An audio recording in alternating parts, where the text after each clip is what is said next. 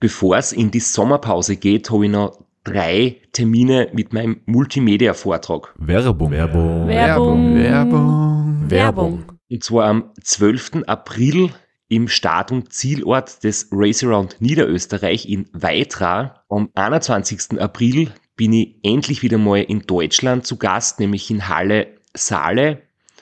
Und nach fünf Jahren Pause bin ich am 25.05. wieder in Kärnten.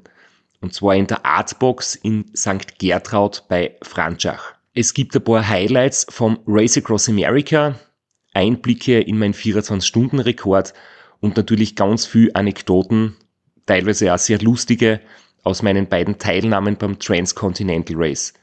Wir haben sicher auch Zeit zum Plaudern, zum ein bisschen Fachsimpeln und gemeinsam einen schönen Abend zu genießen. Ihr findet alle Infos, alle Termine auf meiner Website auf www.christophstrasser.at.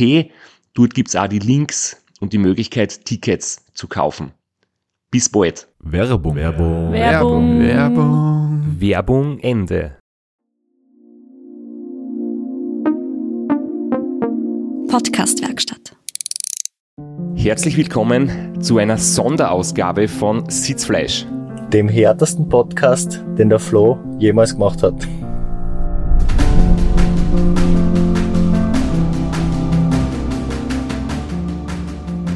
Wie haben gesagt, es ist eine Sonderausgabe heute und das hat einen guten Grund, weil nämlich der Flo sitzt mir nicht gegenüber im Studio von der Podcast-Werkstatt, sondern ich sehe ihn am Bildschirm und im Hintergrund scheint die Sonne, man sieht Strand, der Flo sitzt im Camper und ich glaube, der Blutzucker ist vielleicht immer noch im Keller und die Beine sind schwach und die Augen sind schwer. Oder auch nicht. Also Flo, wie geht's da und wo bist du? Ich sitz in Prematura am Campingplatz. Blutzucker ist immer noch ein bisschen niedrig. Müde bin ich auch noch. Erschöpft, würde ich sagen. Aber ansonsten geht's mir körperlich erstaunlich, überraschend gut, muss man sagen. Kleine Wehwehchen, natürlich. Aber alles in allem bin ich ganz gut benannt noch. Du hast ja dein erstes Gravel-Ultrarennen jetzt hinter dir, die Seven Serpents mit 816 Kilometer. Und über das werden wir heute reden. Ich bin echt schon richtig neugierig. Ich habe es natürlich am Live-Tracker mitverfolgt. Hab ja, dir die Daumen gedrückt, hab gesehen, du bist gut ins Ziel gekommen. Aber wie es gelaufen ist, über das werden wir heute quatschen. Genau, deswegen die Sonderausgabe. Aber davor machen wir ein bisschen uh, Housekeeping. In der Ultrawelt sind noch ein paar andere Sachen passiert. Die Xandi Meixner ist über 3000 Kilometer in einer Woche gefahren. Ja, die Xandi Meixner hat es wirklich geschafft, den ja, Rekord zu verbessern für die höchsten für die höchste Mile-Edge in einer Woche, also für die meisten Kilometer und sie hat 3953 Kilometer abgespult und hat nur am letzten Tag durch äh, ganz schlechtes Wetter und irgendeinen kleinen Defekt hat sie ihr Ziel von 4000 nicht ganz erreicht, aber sie hat trotzdem einen, einen neige Rekordmarke hingebrannt auf den Asphalt, sehr souverän. Und äh, ihr Kollege, der Josef Eigner, der mitgefahren ist, der hat auch in der Männerwertung 3500 Kilometer geschafft. Und da kann man wieder nur sagen, äh, größten Respekt, Hut ab. Und man sieht wieder mal, dass die Leistungen von Frauen wirklich großartig sind. In dem Fall ist, ist die Rekordmarke overall von der Alexandra Meixner und nicht von einem Mann. Also das finde ich irgendwie doppelt bemerkenswert. Sehr starke Leistung, ja. Habe ich auch auf, auf Strava verfolgt und war spannend zu sehen, wie an einem Tag mehrere Aktivitäten mit über 300 und 400 Kilometer stattgefunden haben. Ja, vor dem warst du ein bisschen weg. Also deine Tageskilometer waren aufgrund des Terrains und der Straßen bzw. Wege oder Pfade äh, in einer ganz anderen Größenordnung. Ich war in einer anderen Liga unterwegs, das stimmt, ja. ich habe mir ein paar Fragen notiert, das wir vorher nicht abgesprochen haben, weil wir wollen ja das heute so spontan wie möglich machen. Und eine der Fragen geht natürlich darum, wie du dich ernährt hast und ob du auch deine Travel Packs von AG1 dabei gehabt hast. Na, die habe ich tatsächlich nicht dabei gehabt. Aber seit ich im Ziel bin und voll im Regenerationsmodus, nehme ich wieder täglich in der Früh mein AG1 zum Frühstück. Ich kann das auch nur bestätigen. AG1 von Athletic Greens taugt mir mittlerweile auch sehr, sehr gut. Ich nehme es nicht immer in der Früh. Ich mache manchmal auch nüchtern Trainings zum Beispiel und dann trinke ich das im Nachhinein, weil ich mir denke, die Nährstoffversorgung ist halt wirklich sehr, sehr wichtig und die kann, egal ob man es jetzt in der Früh oder am Abend nimmt, einfach zur Unterstützung beitragen des Immunsystems, der Regeneration und die 75 Vitamine und Mineralstoffe, die eben enthalten sind, noch dazu laktosefrei, glutenfrei und auf veganer Basis. Ja, das sind einfach wichtig und in Zusammenhang mit einer gesunden Ernährung, die ich jetzt in letzter Zeit schon genossen habe. Ähm, wir kochen immer selbst und, und gehen jetzt nicht irgendwie nur in den Supermarkt und kaufen irgendeinen Blödsinn. Und ich glaube, das ist echt wichtig, das Gesamtpaket. Gesunde Ernährung, Nährstoffversorgung und dann steht einem nichts im Wege, dass man fit ist und sein Training voll durchziehen kann. Und wenn auch du die Vorteile von AG1 von Athletic Greens genießen willst und deine Regeneration unterstützen möchtest, dann kannst du unser Partnerangebot wahrnehmen unter www.athleticgreens.com slash Sitzfleisch und du bekommst einen Jahresvorrat an Vitamin D und die fünf praktischen Travel Bags, die ich diesmal leider nicht dabei gehabt habe. Ich habe gestern einen Travel Pack mitgehabt, weil, ob du es glaubst oder nicht, ich habe auch ein bisschen schwere Beine und einen harten Tag hinter mir. Ich habe gestern zweimal einen Vortrag gehalten.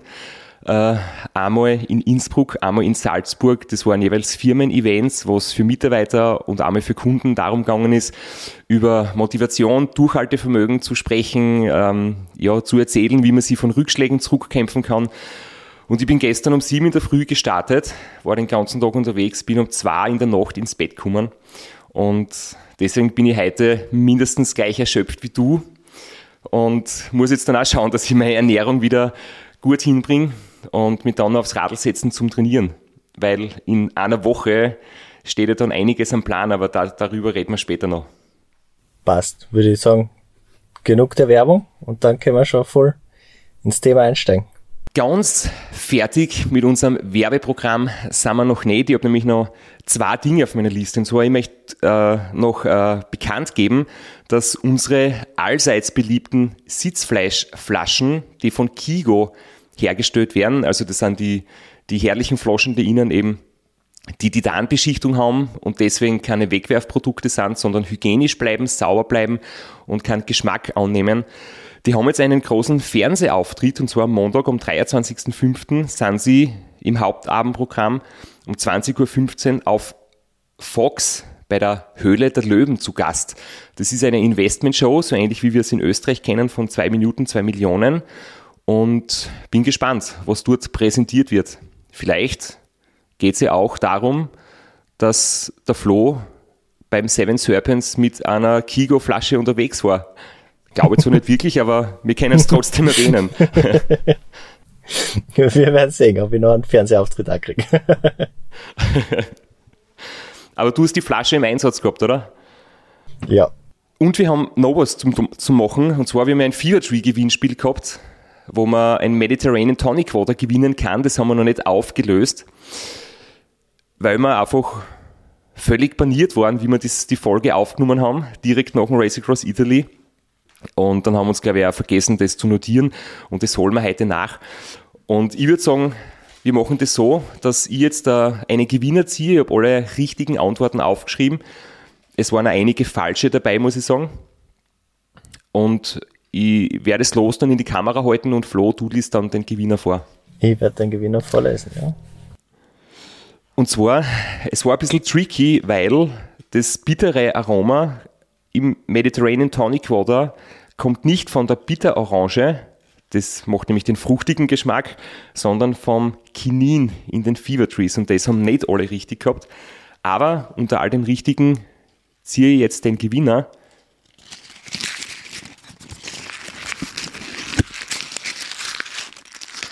Ich habe jetzt mein Sitzfleischkappert hergenommen als Lostopf. Es wird spannend. Es ist wahnsinnig spannend und Flo, bitte lies vor. Sebastian Bock. Pack.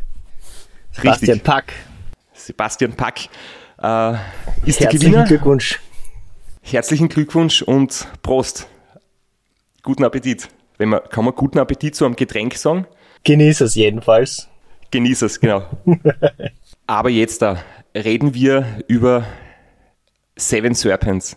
Ich habe mir eine Frage überlegt zum Einstieg und zwar, war es für dich ein Projekt oder war es ein Rennen oder war es vielleicht ein Abenteuer oder ein Rennprojekt oder wie kann man das jetzt beschreiben, was du da gemacht hast? Äh, Es war definitiv äh, ein Abenteuer und wenn du mir die dritte Option nicht gegeben hättest, dann wäre das meine Antwort gewesen. Es war 100% Abenteuer. Also das war was ganz Spezielles, was, was ganz anderes. Sowas habe ich überhaupt noch nie gemacht und es hat definitiv für mich jedenfalls einen kompletten Abenteuercharakter gehabt. Bitte erzähl einfach ein bisschen, wie es war, also von der, von der Anreise, von deiner, deiner Ausrüstung und, und das Ankommen dort vor Ort und die Menschen, die du getroffen oder kennengelernt hast. Ja, also Anreise war, war recht unspektakulär. Es sind noch zwei Freunde von mir mitgefahren, ebenfalls aus Graz. Wir sind gemeinsam mit dem Zug nach Ljubljana gefahren, haben in Ljubljana in einem Hotel eingecheckt und sind dann zur Registration gefahren, haben uns die Tracker geholt, haben kurz das Briefing gemacht. Das war vom Informationsgehalt ungefähr so, so dicht wie das Briefing beim Ram. Aber na, war, war ganz, war ganz nett. Sind dort alle gemeinsam gesessen, äh, alle besprochen, alle, alle mal gesehen, alle kennengelernt. Das, das war wirklich ein nettes Briefing. Aber es war nicht viel zu sagen, außer das ist der GPS-Track, der zählt, egal wo er euch hinschickt, den fahrt's nach. Danke, fertig. Hat es ein paar Situationen gegeben, wo du denkst, oh mein Gott, das kann ja nicht wahr sein. Warum schickt er mir jetzt in die Pampa und nicht einen Weg entlang? das war genau deshalb hat er das wahrscheinlich auch gesagt, weil ein paar Mal birgt der Track ab, wo du es nicht fassen kannst. Also wenn du schon auf einem richtig schlechten Wanderweg bist und auf einmal birgt der Track nochmal 90 Grad auf irgendeinen Trampelpfad ab, dann zweifelst du schon einmal kurz an dir und an deinem Navigationsgerät, aber wenn der Track da entlang geht, dann fährst den Track oder tragst dein Radl den Klettersteig hinauf. Hat es die Passagen auch wirklich öfters gegeben, wo, wo es unfahrbar gewesen ist? Wo Radl zum Schieben oder zum Tragen war? Also es war, es waren einige Schiebepassagen, die vielleicht unter perfekten Bedingungen fahrbar gewesen wären, aber sicher nicht nach der Anstrengung und nach den vielen Stunden, die man schon im Sattel gesessen ist. Und eine Passage, die war von Anfang an gekennzeichnet als Tragepassage. Also richtiger Klettersteig war es nicht, aber ich bin jetzt kein großer Berggeher und kein großer Wanderer. Für mich war das schon, schon sehr, sehr hart. Also ein richtig brutaler Anstieg, da das Radl raufzutragen mit so losen Geröll und so. Das, das war sehr hart für mich. Das hat mir, da habe ich ziemlich viel geflucht. Das hat mir ziemlich viel Nerven gekostet. Aber gehen wir vielleicht nochmal zurück, bevor es äh, wirklich losgegangen ist. Hast du irgendwie so gute Erinnerungen an den Start oder wie war so das Feeling, wenn du sagst, du brichst jetzt doch das erste Mal in so ein Gravel-Abenteuer auf? Äh, und, und wie viele Leute haben insgesamt mitgemacht? Das hat ja, glaube ich, auch viele Solofahrer und Fahrerinnen geben, ähm, einige Paare. Und da möchte ich dich nämlich auch später noch fragen, wie das mit den Paaren funktioniert, weil es ist ja total anders wie bei Zweier- oder Vierer-Teams äh, auf den Langstreckenrennen, die wir kennen. Genau, also ich war vor dem Rennen, ich war so nervös wie überhaupt noch nie. Aber ähm, so, so positive Nervosität, so eine Anspannung einfach. Äh, ich hab schlecht einschlafen können, ich war in der Früh schon so flauen Magen, so, so richtig nervös halt. Aber sobald es dann losrollst den ersten Meter, dann ist das alles weg. Ich glaube, das, das kennst du auch von, von deinen Rennen. Das ist so, so typisch. Wenn man dann einmal losfährt, dann fällt das alles ab, dann ist das alles weg. Wir haben ein bisschen äh, schlecht das Hotel ausgesucht, weil äh, Start war Sonntag 8 Uhr und das Hotel hat Montag bis Samstag Frühstück ab 6 und am Sonntag Frühstück ab 7. Und das waren circa 20 Minuten Radweg vom Hotel zum, zum Start und da haben wir sehr kurze Frühstückszeit nur gehabt. Und da habe ich mich, aber dafür war es super feines Frühstück und da habe ich so Reis-Soufflé gegessen. So richtig, habe ich mich richtig voll angefressen, weil ich mir gedacht habe, gleich mal mit, mit gut gefüllten Speichern losstarten. Aber es war in, in sehr kurzer Zeit sehr viel Reissoufflé, das war, und der flaue Magen von der Nervosität, das war ein bisschen eine, eine komische Mischung. ich versuche mir gerade das vorzustellen, ähm, weil du gesagt hast, dass sie das auch kennen, die Nervosität vorm Start. Hast du auch irgendwie so Angst gehabt, irgendwie was zu vergessen? Also die Gedanken kreisen permanent, habe ich alles dabei? Bin ich gut genug vorbereitet? Habe ich irgendwie eh keinen Fehler gemacht und so? Und wenn es dann startest, ist wurscht, oder? Weil jetzt ist quasi, was bis jetzt passiert ist, ist passiert und was nicht passiert ist, kann man nicht mehr ändern. Genau, das, das ist es. So, ab, ab dem Moment, wo du am Start los, losrollst, da ist alles passiert. Da kannst, da hast keinen Einfluss mehr drauf. Aber bis dahin hast du immer so das nagende Gefühl, ach, habe ich was vergessen? Habe ich genug mit? Habe ich zu viel mit? Habe ich zu wenig mit? Ach, werde ein technisches Gebrechen haben? sollte ich vielleicht noch an der Schaltung herumschrauben, man weiß es nicht. Aber dann, wenn man endlich losrollt, dann, dann ist es vorbei. Ich möchte noch ganz kurz sagen, habe ich vergessen zu erwähnen vorher, es gab die Möglichkeit ähm, bei der Registration, die war aber wie gesagt am Samstagnachmittag, ein kleines äh, Paket abzugeben, das man im Ziel wieder entgegennehmen kann. Es gab aber die Möglichkeit nicht am Sonntag in der Früh was abzugeben. Und deshalb habe ich äh, in der Woche davor meinen Kleiderschrank ausgemistet und Sachen, die eigentlich für die Kleidersammlung gewesen wären oder zum Wegschmeißen. Mit dem Gewand bin ich nach Ljubljana gefahren und das habe ich dann am Sonntag in der Früh weggeschmissen, damit ich nicht schon ab Samstagnachmittag im Radlgewand herumliegen muss oder herumgammeln muss oder die Zeit verbringen muss. Deswegen habe ich äh, eine alte Jogginghosen, ein altes T-Shirt, einen alten Pullover von meinem Bruder.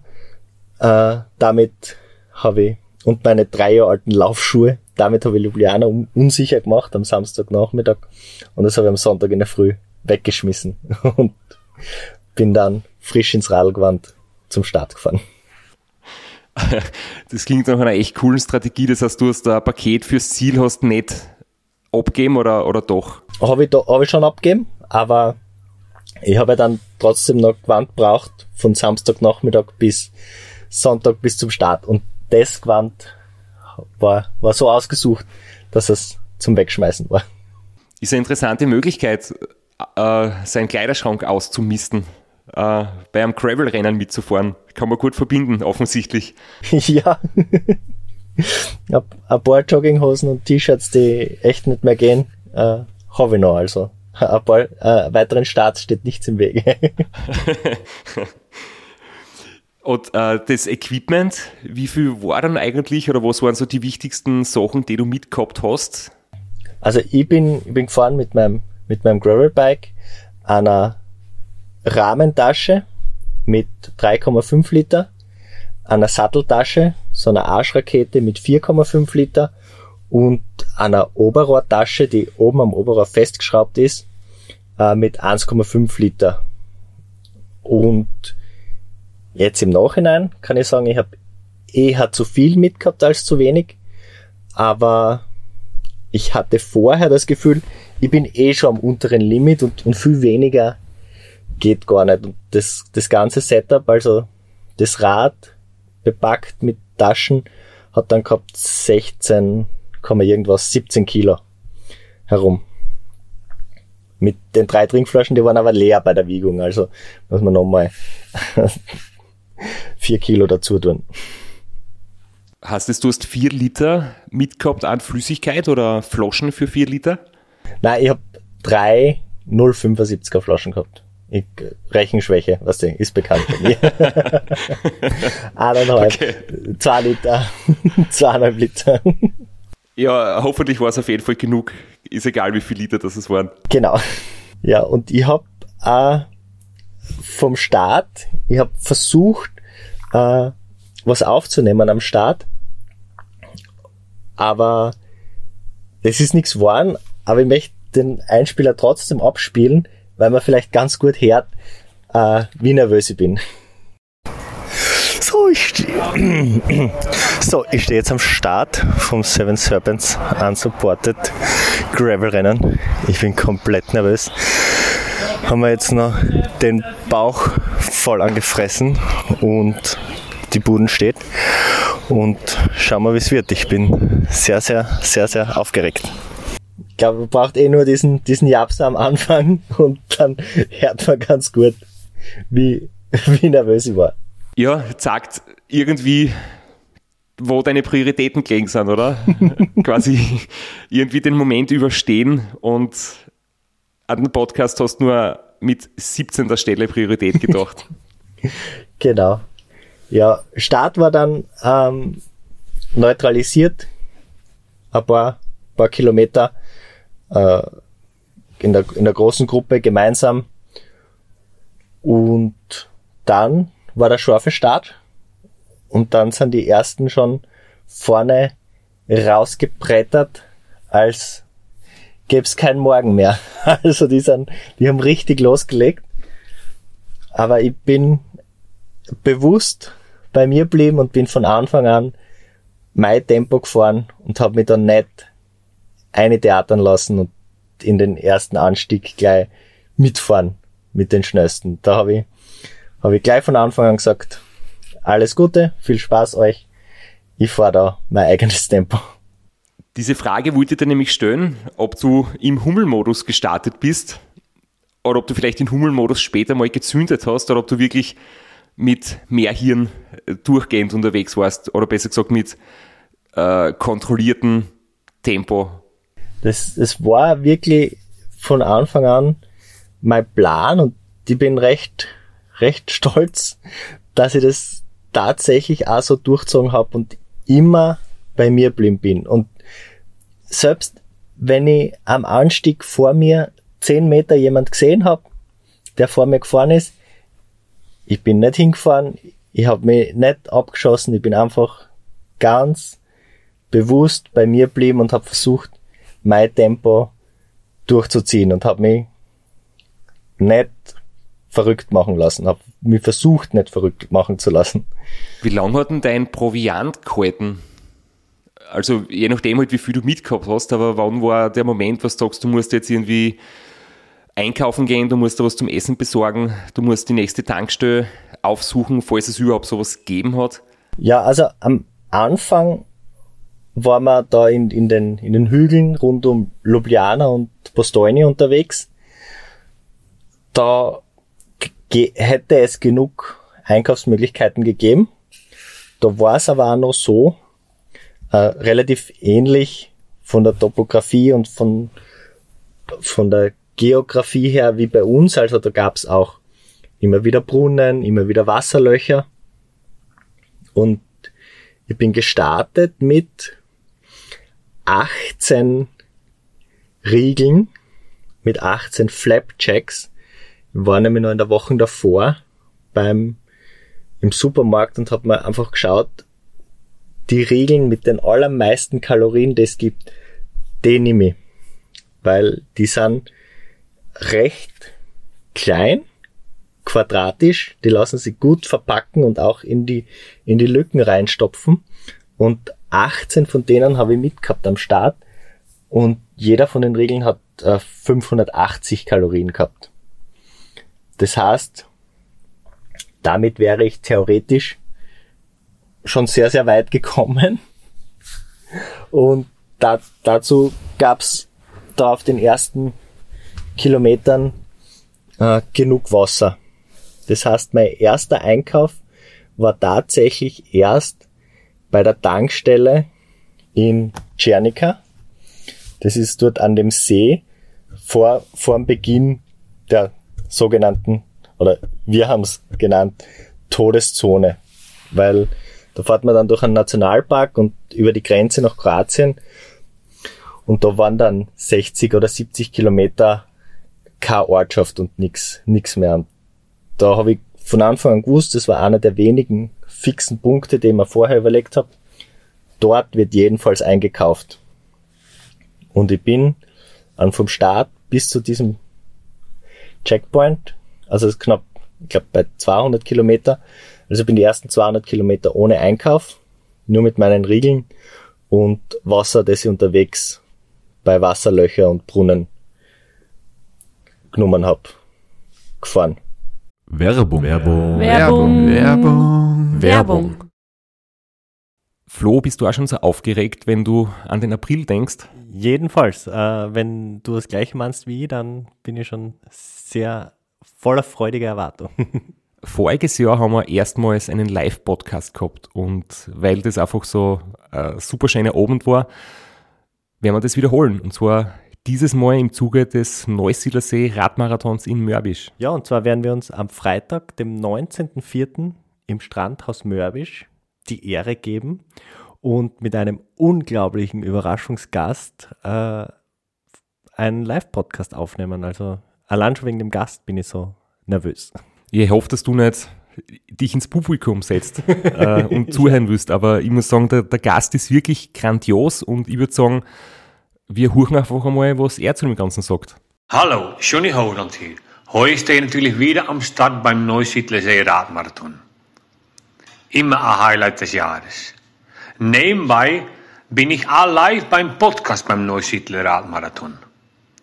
Es wird mich natürlich riesig freuen, wenn ihr live dabei seid und dass wir vielleicht kurz über ein paar Höhepunkte aus meiner Karriere reden können. Sehen wir uns dann. Wer die legendäre Stimme noch nicht erkannt hat, das war Johnny Hogerland, legendärer Fahrradprofi und Pensionsbetreiber in Kärnten. Ja, und noch unter anderem dreimaliger Teilnahme oder Finish bei der Tour de France, jetzt auch im, in der Radmarathon-Szene sehr erfolgreich und sehr umtriebig. Und ja, wir freuen uns sehr, dass wir mit ihm äh, den Abend gestalten können. Und natürlich haben wir auch was zu gewinnen. Und zwar gibt es für zwei Personen jeweils ein Ticket und einen Startplatz für entweder Zeitfahren oder Radmarathon. Zeitfahren ist am Samstag, Radmarathon am Sonntag. Das heißt, es sind zwei Tickets, zwei Startplätze und gewinnen tun die, die folgende Frage richtig beantworten.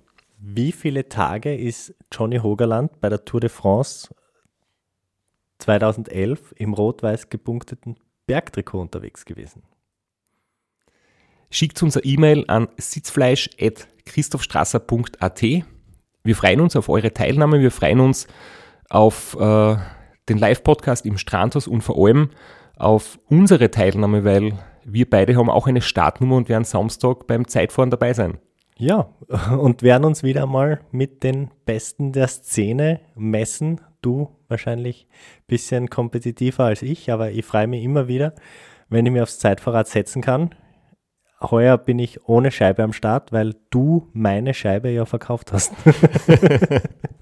Vielleicht können wir noch in der Leihgeschäft einfällen. Werbung. Werbung. Werbung. Werbung. Werbung Ende. Wie du dann zum ersten Einkauf gekommen bist, hast du da noch äh, was von deinem Startproviant dabei gehabt?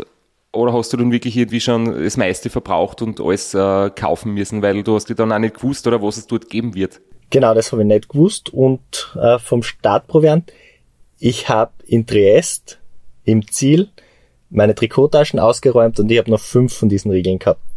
Das, das Problem an diesen Riegeln, die sind zwar sehr kalorienreich, aber auch unglaublich trocken. Und für einen Riegel, damit du ihn irgendwie kriegst, musst fast eine halbe Flaschen Wasser dazu trinken. Und deshalb bin ich dann irgendwie abgekommen von den Riegeln und habe äh, weniger von den Riegeln gegessen. Und ja, ich habe nicht gewusst, was es geben wird bei dieser Tankstelle. Die Tankstelle war dann doch ziemlich klein und der Shop war sehr winzig. Es hat dann nicht wahnsinnig viel gegeben, aber es hat zumindest Zucker und schnelle Kalorien gegeben. Ich habe Cola getrunken, ich habe dann noch äh, Gummibären gefunden und äh, Croissants, Schokocroissants und habe dann in der Hoffnung, so viel einzukaufen, dass ich die nächsten 60 Kilometer schaffe. Einfach alles kriegt, alles, alles genommen, was ich gekriegt habe. Ja, ich stelle mir das gerade so vor, da wär, werden wahrscheinlich ziemlich alle eingekehrt sein, oder? Wenn das die letzte Einkaufsmöglichkeit ist vor dem Nationalpark. Hat du irgendwie dann Engpässe gegeben? Also wenn zum Beispiel dann die, die langsameren Teilnehmer ankommen, war dann schon alles leer? Das, das weiß ich nicht. Ich war da relativ früh. Es war nämlich ähm, kurz davor kommst nach Postonia und da hätte man kurz von der Strecke abweichen können und direkt in Postonia einkaufen können. Äh, das habe ich jetzt im Nachhinein gesehen. Das haben sehr viele gemacht. Ähm, sich auf diese Tankstelle verlassen haben, haben eher wenige. Ich habe dann dort bei der Tankstelle ein Pair getroffen, die gemeinsam dort eingekauft haben, aber sonst niemand.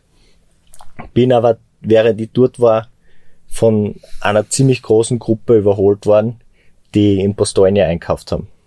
Ich glaube, das war die Situation, wo ich am Live-Tracker geschaut habe und ich mir gedacht, das ist, es ist äh, Wahnsinn. Äh, alle fahren der Linie entlang, die Punkte bewegen sich fort und der Punkt mit Flo Kraschitzer sitzt an der Tankstelle oder ist quasi ein paar hundert Meter, glaube ich, waren das, oder ein paar Meter von der Route abgekommen und der Punkt bewegt sich nicht an der Tankstelle. Kann sein, dass das der Moment gewesen ist, oder? Genau, ja. Also ich habe mir da ein bisschen länger Zeit genommen, einmal äh, ein bisschen durchstrecken, ein bisschen durchbewegen und dann in Ruhe im Stehen essen, weil ähm, es war das Terrain doch so, dass du die meiste Zeit einfach beide Hände am Lenker haben musstest. Du, also unterwegs während dem Radlfahren essen oder trinken war sehr schwierig und es hat nur wenige Stellen gegeben, die das zugelassen haben. Deswegen habe ich mich dann bewusst, weil ich eh irgendwie so gefühlt die ganze Zeit im Unterzucker unterwegs war, ich gedacht, ja, jetzt stell dir mal hin, nimmst da zehn Minuten, isst in Ruhe, trinkst in Ruhe, schaust, ob du aufs Klo gehen musst und dann fährst weiter. Und es war dann auch äh, schon so eine Stunde vor dem Finsterwerden. Und dann haben wir gedacht, passt. Und dann erholt, satt in die Nacht reinstarten. Bitte erklär nochmal kurz, weil ich weiß es wirklich nicht. Du hast gesagt, während du da an der Tankstelle warst, hat dich ein Paar überholt. Wie ist das Reglement für Paare? Die fahren ja einfach jeder im Prinzip die komplette Strecke, aber sie dürfen sich gemeinsam unterstützen und fahren quasi gemeinsam. Ist das so richtig?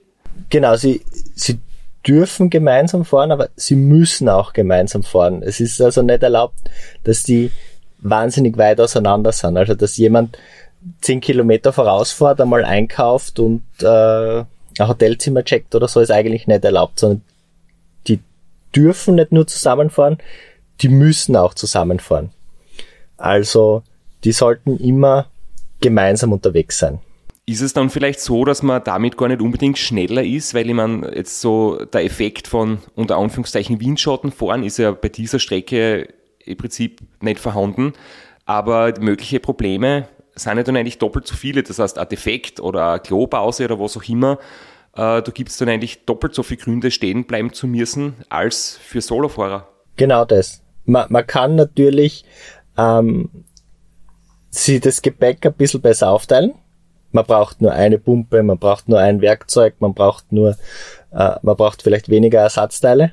Aber natürlich doppelt so viel Räder, doppelt so viele Möglichkeiten eines Defekts doppelt so viel Lichter, doppelt so viele Batterien und doppelt so viel Klo gehen und doppelt so viel essen. Also ähm, es wird sie wahrscheinlich, es wird die tendenziell eher langsamer machen als, als schneller und man hat es auch diesmal beim Endergebnis gesehen, dass ähm, das erste Bärchen ist, ist kurz vor mir reinkommen. Also auf Platz 8 und 9. Also die ersten sieben waren alles Solo-Fahrer.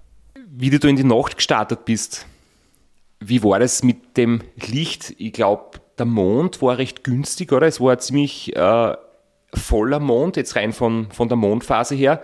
Hat das ein bisschen geholfen, dass man sich äh, quasi in der, in der Umgebung etwas besser zurechtfinden kann, im Gegensatz zu Neumond, was stockfinster ist? Und wie war quasi deine Beleuchtungsstrategie? Ähm, Dynamo oder USB-Akku? Ich habe äh, äh, also einen kleinen Scheinwerfer gehabt mit, mit drei Akkus. Und ich habe es gewusst vom RAN, dass ich normalerweise mit zwei Akkus durch die komplette Nacht komme. Ich bin jetzt, nachdem ich das Glück gehabt habe, dass bei mir äh, finster worden ist im Anstieg, habe ich sehr, sehr lang ohne Licht fahren können. Wo in der Abfahrt hätte ich schon einschalten müssen, aber nachdem es ein Anstieg war, äh, habe ich es auslassen können sehr lang.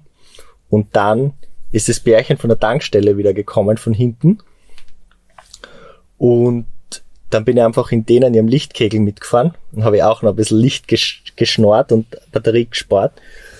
Aber spätestens in der Abfahrt dann war das Licht einzuschalten und bin dann aber locker durch die ersten beiden, beiden Nächte gekommen. In der dritten Nacht, vielleicht kommen wir dazu später, hat es dann Probleme gegeben.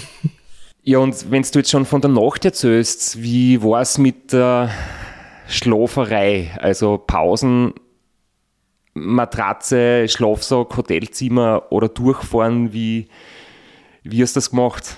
Erste Nacht bin ich durchgefahren.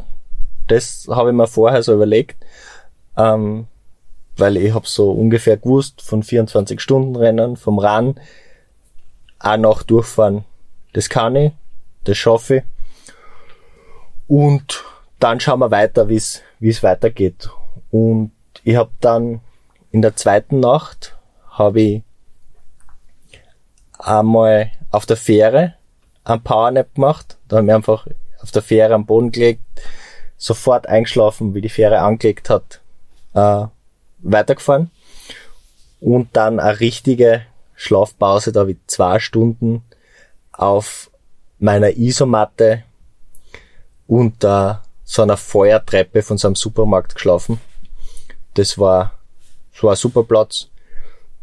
Und da hatte ich auch keine Angst. Da habe ich mich ganz wohl gefühlt. Der war so, so ein hell beleuchteter Parkplatz von einem großen Supermarkt mitten in der Stadt. Da habe ich keine Bedenken gehabt. Und in der, in der dritten Nacht habe ich dann die Isomatte weggelassen, weil mir das, das Aufblasen zu, zu mühsam war. Und ich habe dann in, in Novigrad auf einem Kinderspielplatz, da waren so, so Gummimatten, damit sie die Kinder nicht wehtun. Und da haben wir gedacht, das reicht, da brauche ich keine Isomatten mehr. Und habe mich einfach im, im Schlafsack, beziehungsweise in meinem Biwaksack, dort einfach auf diese Gummimatten gelegt. Für, für eine Stunde in der letzten Nacht. Das war mein, mein Schlaf ich würde es nicht Strategie nennen, aber so, so habe ich es gemacht, so, so habe ich geschlafen. So ist es passiert. so ist es passiert, genau. Das heißt, jetzt war die Schlafzeit insgesamt ungefähr wie viel? Einmal eine Stunde zehn, einmal zwei Stunden und einmal 25 Minuten. Es ist äh, beeindruckend wenig. Wenn du das jetzt vergleichst, äh, Nächte durchzuhalten mit Betreuerteam, äh, du hast wenn zum Reden, du hast irgendwie Sicherheit, du hast äh, Versorgung unterwegs. Und im Gegensatz dazu, du bist komplett allein unterwegs, hast niemanden zum Reden, bist äh, quasi unter Anführungszeichen einsam und musst dich auch noch wirklich konzentrieren auf die schwierige Strecken, auf die Schotterpassagen, auf die Steine. Äh, wie ist es anders zum Munterbleiben? Ist es schwieriger oder ist es durch das, dass du so konzentriert sein musst, vielleicht sogar einfacher? Kann man es irgendwie vergleichen?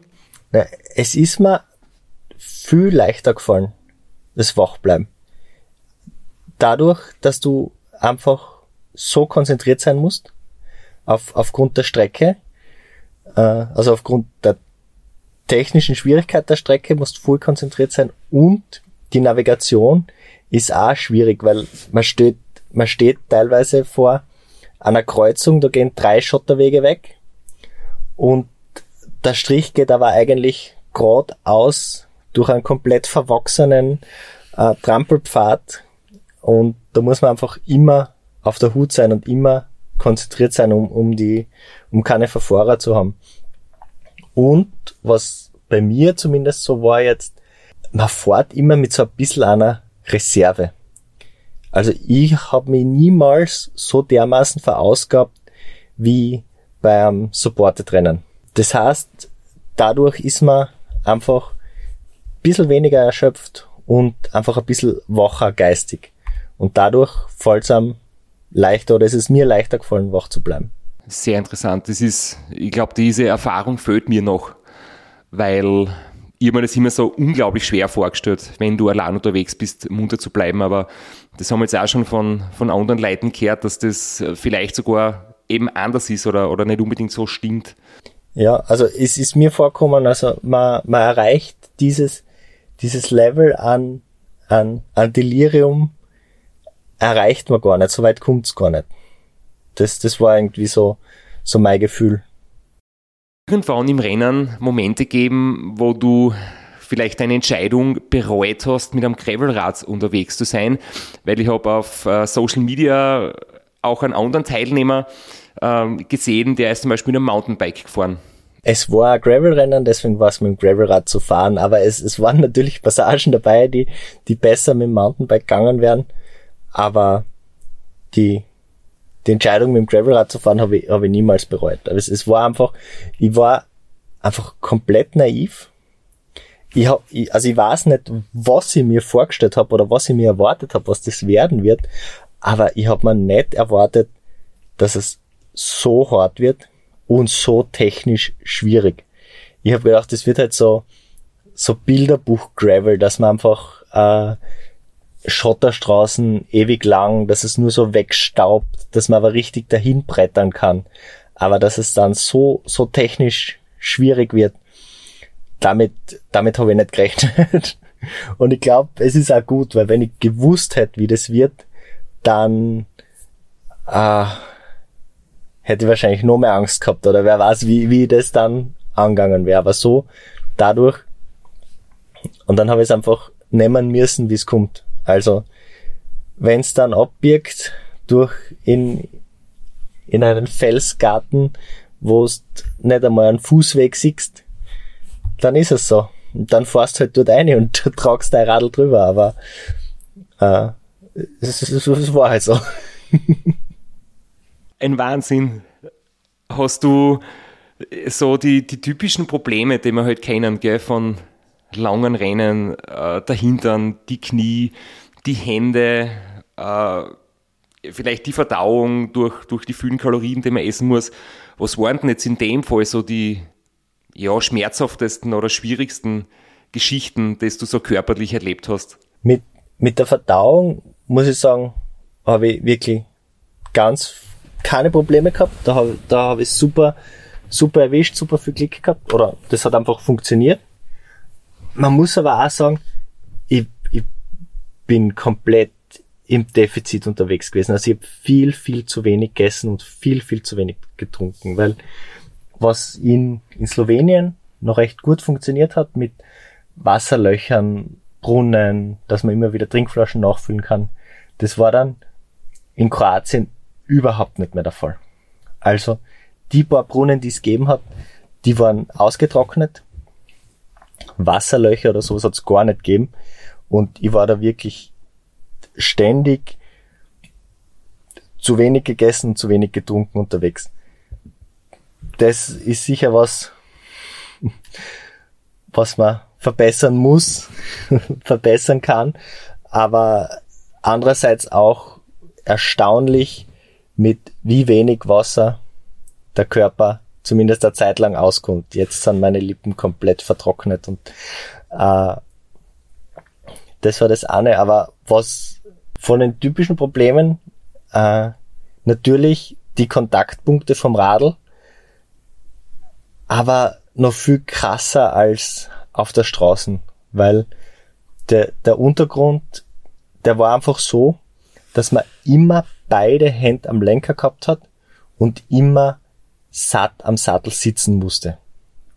Es hat's nicht gegeben, dass du mal aufs Oberrohr setzen kannst und ein bisschen dahin rollen oder mal kurz durchstrecken oder mal kurz einhändig fahren können oder mal kurz freihändig und äh, den Rücken durchbewegen, sondern es waren immer beide Hände am Lenker, immer am Unterlenker, weil man bremsbereit auch sein muss und man ist immer satt am Sattel gesessen. Und wenn man dann so durch so eine Passage fährt, wo es einfach schlagig ist und steinig und große Felsbrocken und der schlagt dann natürlich immer der Sattel brutal rein.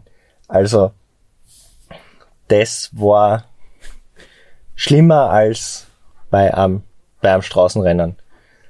Aber ich muss sagen, ich bin sehr, sehr lang, sehr gut davon, da, davon gekommen und es hat erst so richtig äh, Mitte des letzten Tages, beziehungsweise dann in der letzten Nacht so richtig angefangen, brutal schmerzhaft zu werden.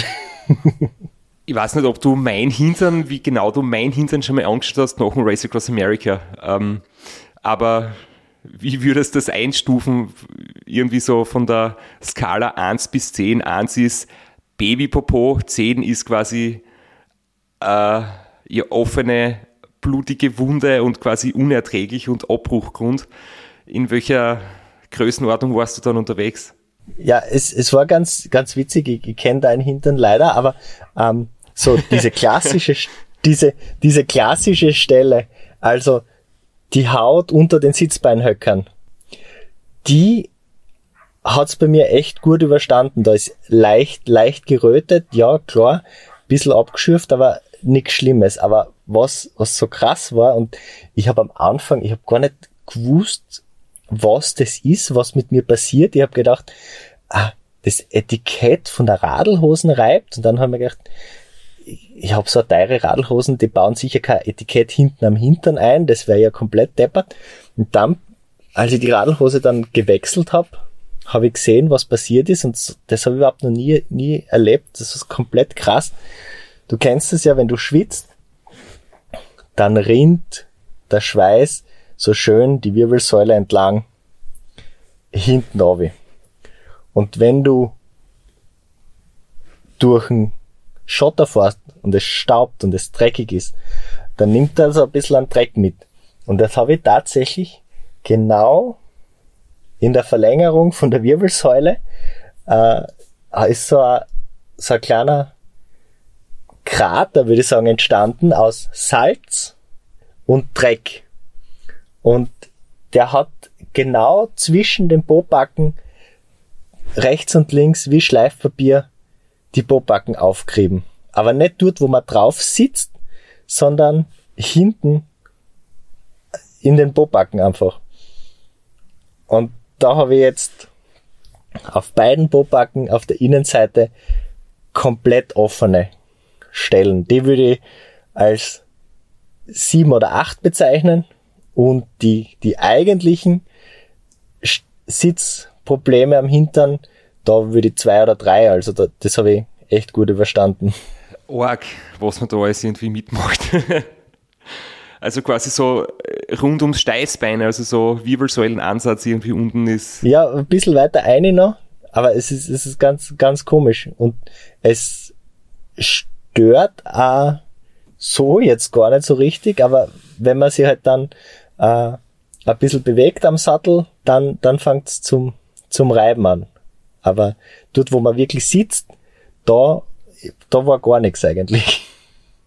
Es erinnert mich ein bisschen an meine Erfahrung, die ich gehabt habe beim 1000 Kilometer in 14 Stunden Weltrekord. Da war nämlich der Bauchnabel so eine Passage, mit der ich überhaupt nicht gerechnet habe.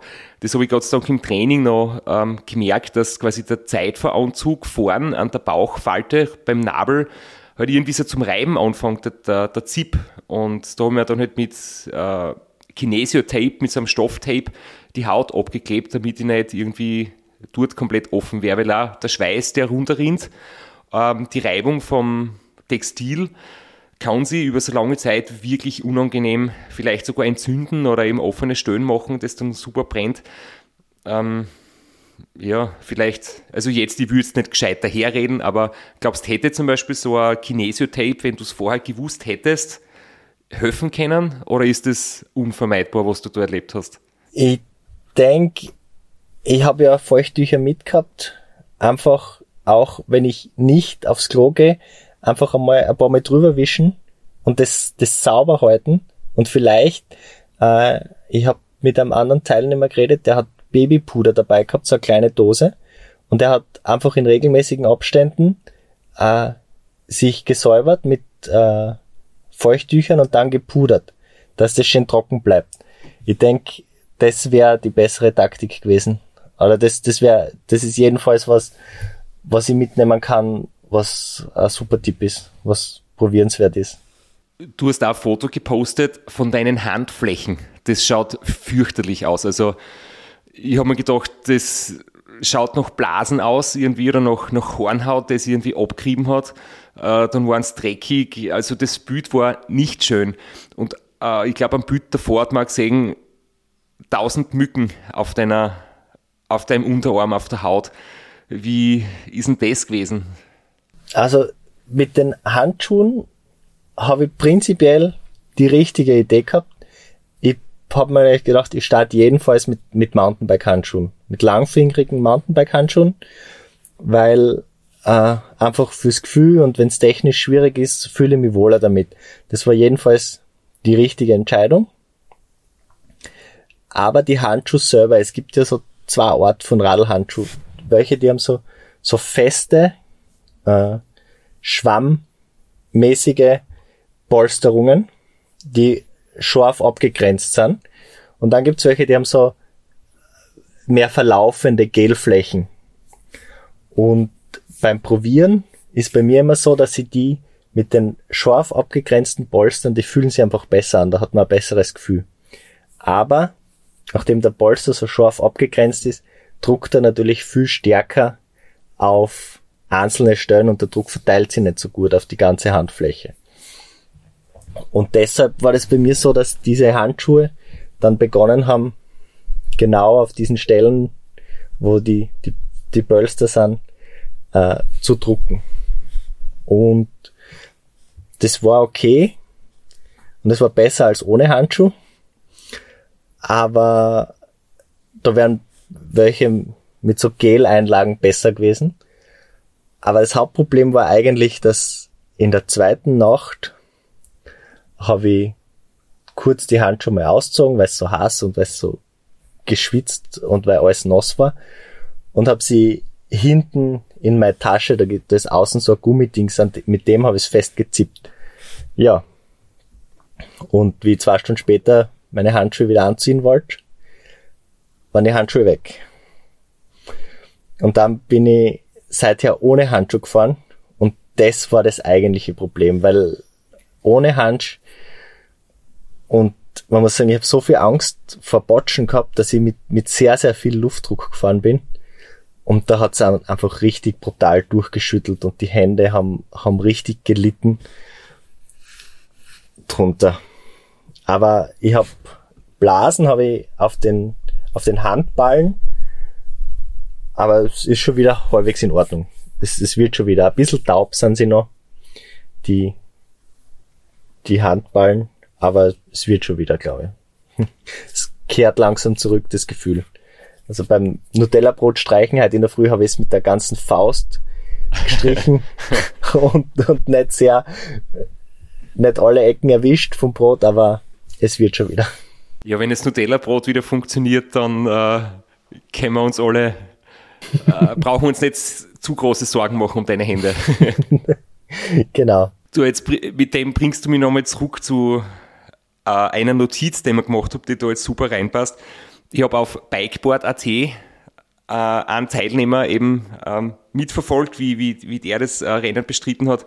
Und da habe ich eben einmal die Story gesehen, er war völlig ausgehungert, sitzt vor dem Supermarkt und der hat geschlossen gehabt. Also so Thema Mittagspause oder Öffnungszeiten.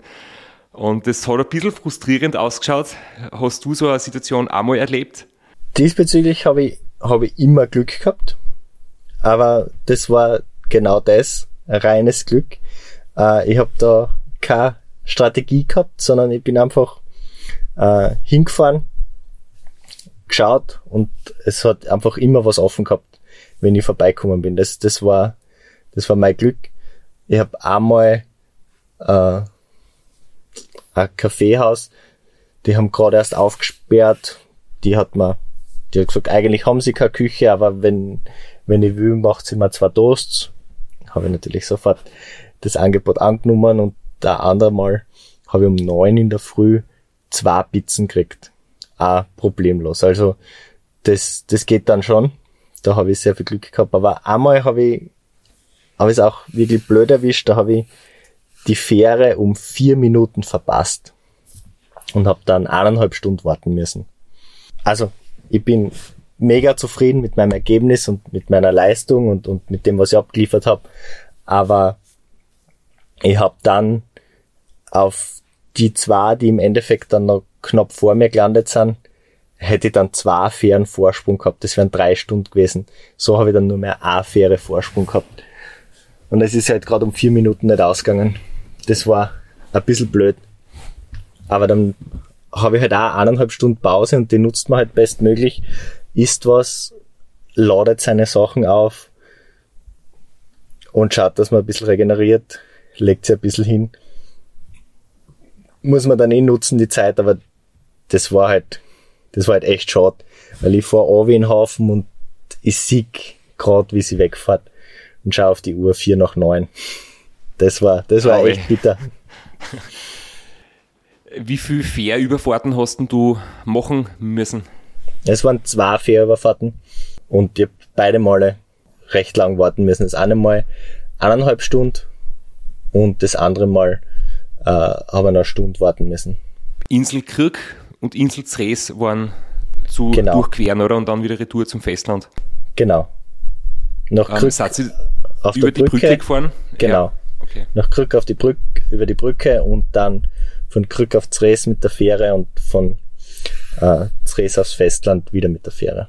Hat's in Kroatien und Slowenien oder Italien, in diesen drei Ländern warst du unterwegs, gibt's dort Zimtschnecken? Ich habe ich hab keine, aber ich habe jetzt auch nicht speziell danach gesucht, muss ich sagen. Ich habe einfach geschaut, dass ich irgendwas krieg. Also ich habe echt gesucht nach schnellen, billigen Kalorien.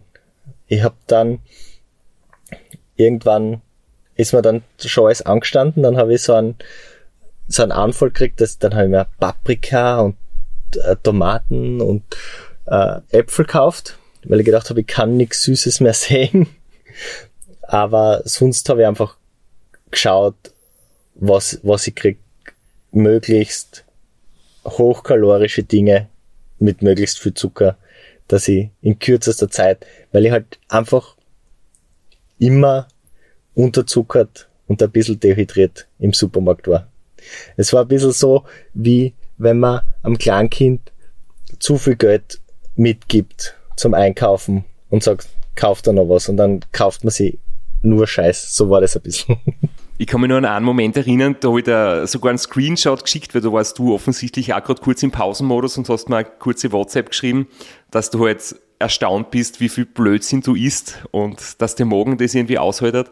Aber das war so witzig, das war äh, am Tracker hat man gesehen, das war, glaube ich, irgendwo am letzten Tag oder so in die letzten 24 Stunden, ähm, wieder ein paar Meter abseits der Strecken war ein Supermarkt und eine Tankstelle und ich habe gesehen, da sind zwei Radlfahrer, die gerade Pause machen und ich war mir nicht sicher, ob ihr da quasi im vollen Duell seid und euch an der Kasse im Supermarkt irgendwie ein Duell gebt oder ob ihr vielleicht einer Supermarkt, einer in der Tankstelle, aber du hast dann irgendwie zurückgeschrieben, ihr habt gerade gemeinsam gegessen. Also wie, wie war denn der Moment oder was habt du wirklich gemacht? Ja, äh, wir sind, äh, also der Supermarkt ist direkt an der Strecke gelegen. der war ideal. Ich denke, den wird ziemlich jeder mitgenommen haben. Und ich bin da eingefahren und dann ist, ist der Andrew von hinten gekommen und dann sind wir gemeinsam einkaufen gegangen und es ist halt ganz interessant, das, das war schon äh, mit dem Pärchen bei der ersten Tankstelle ganz interessant zu sehen, die, die verschiedenen Strategien, also die bei der ersten Tankstelle des, des Pärchen hat äh, Thunfisch kauft, ganz viel Thunfisch äh, in der Dose, weil das ist auch recht, recht kalorienreich und mit dem Öl recht, recht fett, das ist ganz gut. Und der Andrew, der hat äh, ganz eine spezielle Taktik gehabt, der hat sich äh, Joghurts gekauft und die Joghurts getrunken. Äh, und so hat halt so jeder seine, seine verschiedenen Strategien. Und ich habe eigentlich diesen, diesen Quetschis abgeschworen, aber bei diesem einen Einkauf bin ich durch die Kinderabteilung gegangen, habe die Quetschis gesehen und habe mir gedacht, ach, ach nehme ich wieder ein paar mit und der hat das überhaupt nicht gekannt und der war dann voll begeistert von diesen Quetschis und dann haben wir halt einmal Quetschi gegen Joghurt getauscht und äh, war einfach interessant zu sehen, die, die verschiedenen Einkaufsstrategien und äh, wer was zusammenfrisst. Anders kann man es nicht bezeichnen. Jetzt passt es noch ganz genau, was ich mir nur aufgeschrieben habe. Eine Frage, die vielleicht ein bisschen blöd klingt oder wo man dazu sagen muss, was äh, im Hintergrund steckt. Bist du ins Radfahrer M reingewachsen? Ja, würde würd, würd ich, würd ich definitiv sagen, ja. Also mein Trikot hat schon sehr geflattert äh, in, in Triest. Mein, mein L-Trikot war schon, war schon sehr lose um die Brust, um den Bauch und um den Ärmeln. Und auch mein Brustgurt hat sich verabschiedet und hat dann nur mehr um den Bauch herum gehalten. Also es, es habe schon ein bisschen Substanz verloren. Also die Regenjacke, die, die ich dir quasi noch geborgt habe, wo du beim Anprobieren gesagt hast, uh, der ist sehr, sehr eng, würde jetzt wahrscheinlich passen, oder? Aber ich denke, du hast das nicht braucht, oder? Unterwegs. Nein, ich habe äh, äh, Regenjacke hab ich mitgehabt, eine andere, wo ich drunter noch was anziehen hab können. Aber äh, ich habe kein Langarm-Trikot mitgehabt und auch kein, kein Windbreaker. Das heißt, meine Regenjacke war so mein, für wenn es ein bisschen kühler ist, habe ich eigentlich immer die Regenjacke angehabt. Gebraucht habe ich es nicht, weil es geregnet hat, sondern einfach, weil das meine, mein wärmeres Gewand war einfach. Die Regenjacke. Was natürlich beim Einkaufen, vor allem in Kroatien, zu beachten gewesen wäre, ist, dass die ja keine Euros haben, sondern eine eigene Währung. Und das habe ich bei meinem ersten Einkauf überhaupt nicht am Schirm gehabt. Und da war ich aber dann so geistesgegenwärtig und habe sogar eine kurze Sprachnachricht aufgenommen. Sitzt der Trottel beim Frühstück ohne Kuna. Himmel, Herrgott. Kurz und bündig. es war dann Gott sei Dank ein Bankomat gleich daneben, also ich habe keinen großen Umweg gebraucht, aber äh, ja. Und dann habe ich natürlich äh, den, den Umrechenkurs nicht genau gewusst, dann habe ich einfach die dritt die drittgrößte Zahl an Kuna abgehoben und ich weiß bis heute nicht, wie viel das war, aber ich bin damit gut ins Ziel gekommen und habe jetzt da am Campingplatz auch noch Geld für Frühstück äh, Kartenzahlung, ist, hat es dort nicht funktioniert oder wieso war das keine Option? In dem Lokal hat es keine Kartenzahlung gegeben. Überall anders schon. Deswegen habe ich auch so viel Kuna mitgebracht dann ins Ziel. Wieder was für die Merkliste für künftige Abenteuer. Ich habe ich hab ja schon gesagt, ich bin ich bin sehr zufrieden mit, mit meiner Leistung und äh, mit meinem Ergebnis. Ich habe aber unterwegs habe ich wirklich versucht, das komplett von mir wegzuschieben und, und fern, fern von mir zu halten, sondern wirklich mein Tempo zu fahren, nicht auf die anderen zu schauen, nicht aufs Ergebnis schauen. Ich habe das erste Mal auf den Tracker geschaut, kurz vor Checkpoint 1. Da wollte ich aber nur schauen, ob mein Tracker überhaupt an ist, weil ich habe den schon im Hotel eingeschalten und da habe ich einfach geschaut, ist der Tracker an. Da war ich ähm, 13. oder 14. Und da haben wir gedacht, okay, das, das passt. Und dann auf dem Weg zum ersten Checkpoint bin ich von so vielen Leuten überholt worden, dass ich mir gedacht habe, okay, jetzt bin ich so um Platz 20 herum. Das ist, da habe ich mich vorher auch gesehen, ungefähr so im, im, im vorderen Drittel. Und das passt, damit bin ich zufrieden. Jetzt brauche ich mich nicht verrückt machen lassen. Und das nächste Mal geschaut habe ich bei dieser Tankstelle in Czernica, kurz vor der Todeszone. Und da war ich plötzlich Fünfter. Und dann habe ich natürlich ein bisschen, hat's natürlich, man kann das, man kann es nur so vornehmen und man kann es nur so, so einreden, aber das bleibt halt dann trotzdem irgendwie im Hinterkopf. Und dann habe ich aber gesehen, die große Gruppe, die in Postonia einkauft hat, die an mir vorbeigefahren ist. Und habe ich nicht gewusst genau, wie viel das sind und habe dann auch nicht mehr weiter drüber nachgedacht und habe gedacht, passt, jetzt bin ich wieder so 13 bis 20 irgendwo da in, des, in dieser Gegend werde ich sein und denke nicht weiter drüber nach. Aber spätestens dann, am letzten Tag, fängt halt das Herumrechnen, das Herumgerechne an und dann haben wir schon gedacht, ja, Top 10, das wäre Wahnsinn. Und das peile jetzt da irgendwie an und schaue, dass ich das, das irgendwie ins Ziel bringe. Und habe mir das dann versucht durchzurechnen. Und meine Rechenschwäche ist ja bekannt. Und schauen wir mal, was ich mir da ausgerechnet habe.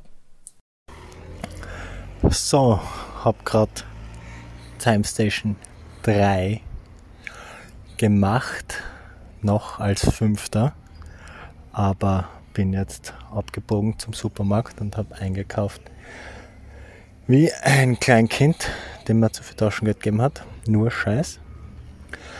Ähm, das heißt, ich werde bei der Fähre wahrscheinlich als Achter ankommen. Oder, warte, wenn ich jetzt Fünfter bin und mit zwei überholen, dann ist einer Fünfter, einer als Siebter bei der Fähre ankommen. Die Fähre werde ich jedenfalls erwischen, die fährt bis Mitternacht. Jetzt ist 19.30 Uhr und dann die nächste Etappe sind 80 Kilometer. Die nächste Fähre geht aber erst um 6 Uhr in der Früh. Das heißt, ich werde mir das irgendwie so einteilen, dass ich noch schlafen werde dazwischen. Schauen wir mal, wie lang es jetzt geht in die Nacht hinein. Jetzt bin ich doch schon ein bisschen müde. Bin jetzt 36 Stunden durchgefahren und ja, jetzt werde ich, wenn ich ein klares Platz finde, werde ich mich auf meine Isomatte legen für zwei bis drei Stunden, je nachdem wie gut ich schlafen kann. Und dann weiterfahren und dann hoffentlich die erste Fähre um sechs erwischen. es ist genial, aber ich muss sagen, da haben wir schon äh, andere Sachen von dir erlebt bezüglich Rechenschwäche. Das war eigentlich eh sehr solide. ja, wenigstens bin ich selber noch drauf gekommen. Hast du noch eine Aufnahme von unterwegs gemacht oder war das quasi die, die letzte Voicemail, die du aufgenommen hast? Nein, ich, ich habe schon, ich habe noch, ich hab noch was von unterwegs. Da muss ich vielleicht ein bisschen ausholen. Ich bin vor sechs oder sieben Jahren äh, da war ich echt gut in Form und äh, deutlich leichter als jetzt und habe mich echt war gut gut benannt und da bin ich auf den Utschka mit dem Rennradl gefahren und habe dort dann einen 20 Minuten FTP-Test gemacht und da war ich echt sehr zufrieden mit mir selbst und mit meiner Leistung und dann habe ich auf Strava die Comms geschaut und war natürlich meilenweit weg von, von der Comp, die der Vincenzo Nibali gehabt hat oder noch immer hat. Und der hat der aber gemacht auf einer 300 Kilometer Trainingsrunde. Also hat sie wahrscheinlich auch nicht komplett verausgabt auf dieser Runde. Und diesmal sind wir wieder auf dem Utschka gefahren, aber eine andere Route durchs Gelände. Aber da ist mir da ist mir diese Geschichte nochmal eingefallen, dass ich einmal echt in Topform auf den Utschka aufgefahren bin und hab reflektiert. Dem Nibali sei Komp wird heute eher nicht, gefallen, nicht fallen, den Utschka auf. Dazu bin ich nicht mehr fit genug. Wie viel, wie viele Stunden oder so haben dir dann schlussendlich gefällt? Hast du das angeschaut? Nein, es war nicht, es war nicht, nicht die gleiche Strecke, also es kein, nicht vergleichbar, weil jedenfalls deutlich langsamer als, als der Vincenzo Nibali. Aber jetzt nochmal zu, zu deinen Rechenkünsten zurück. Und du hast vorher gesagt, äh, du bist Fünfter, wenn die zwei Leute überholen, bist Achter oder Siebter oder irgend sowas. Äh, Im Ziel bist du dann wirklich angekommen als Achter und hast wahrscheinlich ein viel, viel besseres Ergebnis erreicht, als du dir jemals selber erhofft oder erträumt hast. Und du hast 75 Stunden und 35 Minuten braucht. Also das sind drei Tage und dreieinhalb Stunden circa. Und ich habe mir das dann angeschaut, so auf der, auf der Auswertung vom Live-Tracking. Und es ist echt interessant, du hast 80% der Zeit warst in Bewegung und 20% der Zeit bist du gestanden oder hast pausiert oder eben warst nicht in Bewegung. Und das finde ich schon echt, echt einen guten Schnitt. Vor allem, wenn man das vergleicht mit den anderen. Also du hast insgesamt 14 Stunden und 50 Minuten Pause gemacht, warst rein von der Pausenzeit unter den Top 5. Also du hast kurze Pausen gemacht, aber du warst bei der, bei der Vorzeit, äh, waren die anderen in den Top 10 ein bisschen zügiger. Das war irgendwie ganz interessant. Also du hast wirklich sehr gut gehaushaltet anscheinend mit den Kräften und die Pausen recht effizient und kurz gehalten. Ja, also ich bin, wie gesagt, wirklich, wirklich zufrieden mit meiner Leistung. Äh, auch von der Renneinteilung her sehr zufrieden. Natürlich habe ich viel Zeit verschwendet bei, bei gewissen Pausen. Beim, beim ersten Mal auf die Fähre, bei der anderen Stunde warten, da waren wir zu dritt und da haben wir getratscht und uns unterhalten und ein bisschen Chips gegessen. Das hätte einfach viel effizienter gestaltet werden können. Wenn ich weiß, ich war eine Stunde auf die Fähre, dann hätte ich mich dort einfach hinlegen können und schlafen. Oder richtig, es hat dort ein Restaurant gegeben, richtig an Bergnudeln essen.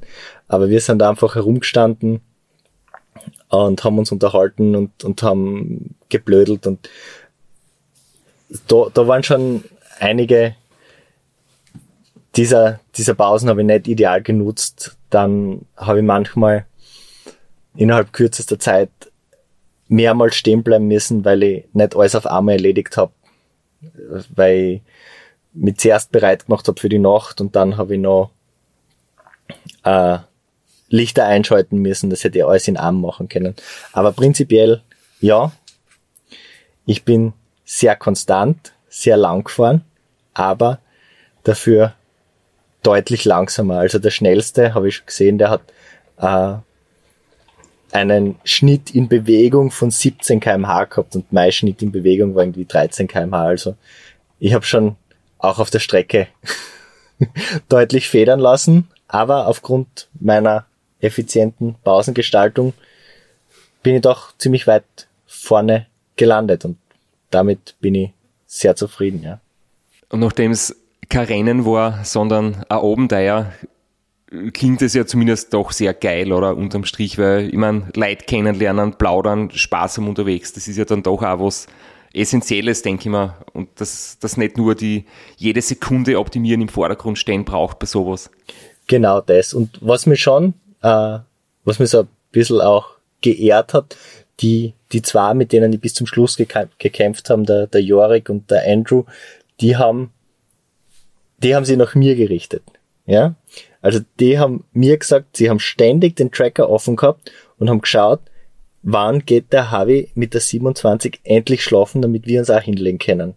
Also die haben ihr Rennen nach mir gerichtet und das, das hat mir voll taugt, das, weil ich habe wirklich äh, versucht, es weg, wegzuschieben von mir und ich habe nicht auf die zwei geschaut, weil ich habe ich hab einfach gesehen, die sind auf der Strecke schneller als ich. Ja, also jedes Mal, wenn die von hinten kommen sind, habe ich gesehen, ja, da brauche ich mir jetzt nicht anhängen, da werde ich nicht mitfahren, die sind einfach auf der Strecke schneller als ich. Deswegen habe ich da keine großen Gedanken an die zwei verschwendet, aber die haben mir beide gesagt, sie haben ständig am Tracker geschaut und äh, einer hat, der Andrew hat sogar einmal äh, mich aufgelauert und hat, hat sich vor mir versteckt äh, im Wald und hat dort äh, geschlafen und dann ist er nochmal von hinten gekommen. Also die haben ihr Rennen echt nach, nach mir ausgerichtet und das, das, das freut mich schon ein bisschen. echt spannend, voll cool. Ich schaue jetzt gerade ein bisschen so auf die Uhr. Ich denke, du möchtest nur ein bisschen Urlaub machen oder und die regenerieren. Wahrscheinlich wirst hungrig sein, gehe mal davon aus. ähm, ich habe noch eine äh, Trainingseinheit vor mir, weil in einer Woche startet das Race Around Niederösterreich. Äh, für mich ein ganz großer Fixpunkt und einer der Saisonhöhepunkte. Du hast gesagt, du lässt das offen, du schaust einmal, wie es da geht.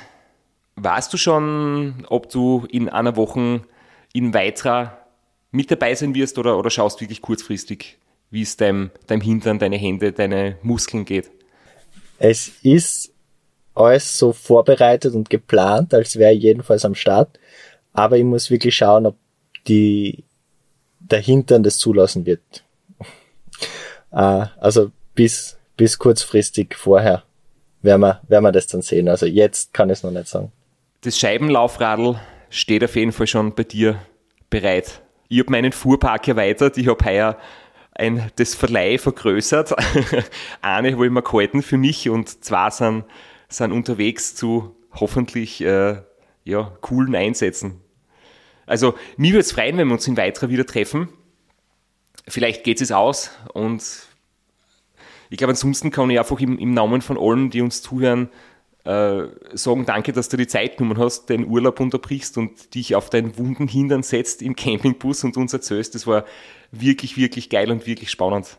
Ja, äh, habe ich, hab ich wirklich gern gemacht. Ich möchte jetzt noch, weil ich es mir extra aufgeschrieben habe und weil ich es angeteasert habe und damit es nicht untergeht, weil es einfach so eine typische Geschichte ist und, und so, so dumm und man einfach sieht, äh, wie viel ich noch zu lernen habe in dieser unsupported Dings. Also ich habe ja gesagt, in der dritten Nacht habe ich ein bisschen Lichtprobleme gehabt und Akkuprobleme und da bin ich grad und grad durchgekommen mit meinem Licht und teilweise mit meinem Ersatzlicht, mit meiner LED-Leuchte ein bisschen unterwegs gewesen. Mir ist nämlich beim allerersten Wasserloch was ganz was Blödes passiert. Ich habe meine, meine Arschrakete war nicht perfekt gepackt. Das war da waren ein paar zu schwere Sachen eher hinten, aber die schweren Sachen kehren ja ganz zu wie zum Sattel. Und dabei, dann habe ich beim ersten Wasserloch ein bisschen umgeräumt und das war auf so einem schrägen Abhang und der einzig halbwegs gerade Platz war direkt über dem Wasserloch. Und dort habe ich dann angefangen umzuräumen. Und es passiert natürlich, was passieren muss. Alles fliegt mir außer. Und mein zweiter Akku-Pack, der vollgeladene 20.000 mAh Akku-Pack, fliegt man komplett ins Wasser und ist von dem Moment an unbrauchbar. Ah, und deshalb habe ich dann in der, in der letzten Nacht ein paar Stromprobleme gehabt. also er war einfach kaputt. Oder ist er abgesoffen komplett? Wie haltet Ja, er Wasser gar nicht aus, oder? Anscheinend nicht. Also ich habe dann versucht noch Dinge zu laden, aber er war, er schafft's nicht mehr, er ladet nichts mehr auf. Das, das war natürlich eine super blöde Geschichte. Geschichte. Das heißt, die Lernerfahrung ist gescheit bocken und nicht neben, neben ein Wasserloch äh, neu packen und auspacken. Genau, nicht anfangen, neben dem Wasserloch herumzukramen mit irgendwelchen elektronischen Geräten, die man später nochmal brauchen könnte. Du, es gibt ja Leute, denen fällt ein Handy ins Klo. Wenn man am Klo sitzend irgendwie sich die Zeit vertreibt mit, mit News checken und dann irgendwie schlecht zugreift und das Handy im Klo versenkt, äh, kann man vielleicht als, als ähnliche Kategorie nennen vom, vom Lerneffekt her. Ja, aber gut. Ich hoffe, wir sehen uns in einer Woche am Start. Wenn nicht, wünsche dir alles Gute. Und wir werden dann jedenfalls drüber sprechen, wie es uns oder wie es dir beim Rangangen ist. Da kann sein, dass wir eine Woche Pause haben, weil nach dem Race Around Niederösterreich bin ich dann ein paar Tage noch unterwegs und ob wir dann wirklich sofort danach aufnehmen können, werden wir noch sehen. Aber jedenfalls jetzt voller Fokus, äh, für mich zumindest einmal definitiv aufs nächste Rennen äh, beim Race Around Niederösterreich. Äh, nächste Woche kommt der Teil 2 mit der Jana Kesenheimer raus, den haben wir ja schon aufgenommen. Und Flo, ich habe jetzt nur mehr eine Bitte an dich, bevor wir uns wirklich verabschieden. Wenn du unseren Podcast-Recorder jetzt dann auf Record Ende drückst, äh, mach's bitte nicht neben einem Campingklo oder nicht neben einer Wasserstelle. Das wäre super, wenn wir die Aufnahme nicht versenken. Ich werde mich bemühen, ja. Genau, nächste Woche äh, die Folge aus der Zukunft, die Vergangenheit sein wird mit der Jana Kesenheimer, wo wir schon gewusst haben werden, dass es mir ganz gut gegangen sein gewesen wird beim Seven Serpents. ja, die gut, schöne Urlaubstage noch und bis demnächst. Bis dann. Ciao.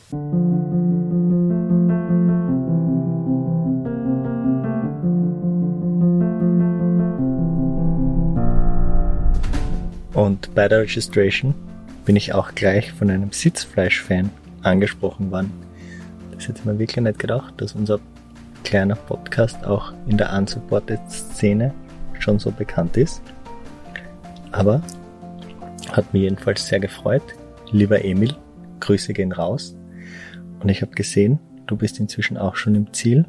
Gratuliere dir zu deinem Finish.